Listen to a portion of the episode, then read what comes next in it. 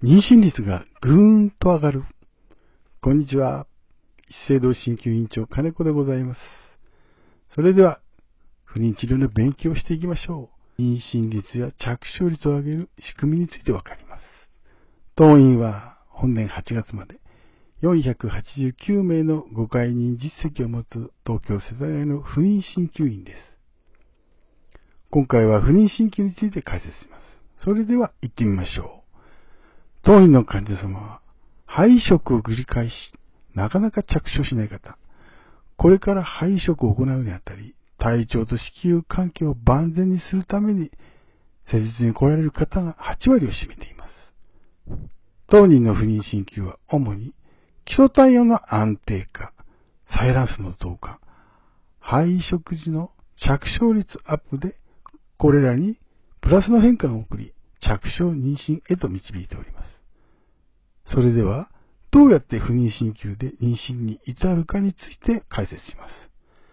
当院の不妊鍼灸は、妊娠できる体質改善が起こり、妊娠体調が整うことにより、着床率と妊娠継続率が上昇します。次に、子宮卵巣の活性化を目的にアプローチをかけ、ハイグレードな卵をできやすくします。さらに、子宮卵巣の活性化が起こることで、万全な子宮環境を作り、着床、妊娠率を上昇させます。加えて、妊活に最適な食生活や運動法、呼吸法もお伝えいたします。このほか、不妊神経の他に、肺食時に行う移植心と着床心がございます。移植心は、配食当日に着床率を上げるための針施術です。当院のデータでは、着床率が50%以上上昇しています。着床心は、肺食後に行う針施術で応体会を強め、着床率をさらに上昇させます。肺盤法では翌日に、初期肺では4日から5日後に針施術を行います。また、以下が大きな施術を受けるメリットです。1番目に、生理、低温、高温期、高温後期の各周期に分けて、メリハリのある施術を行うことができます。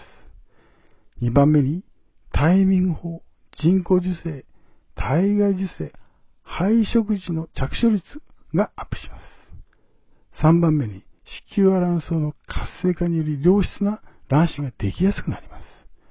4番目に、採卵数が増えやすくなります。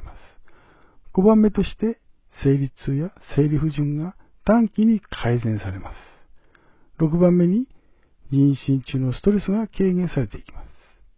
最後に、施術中の痛みはほぼありません。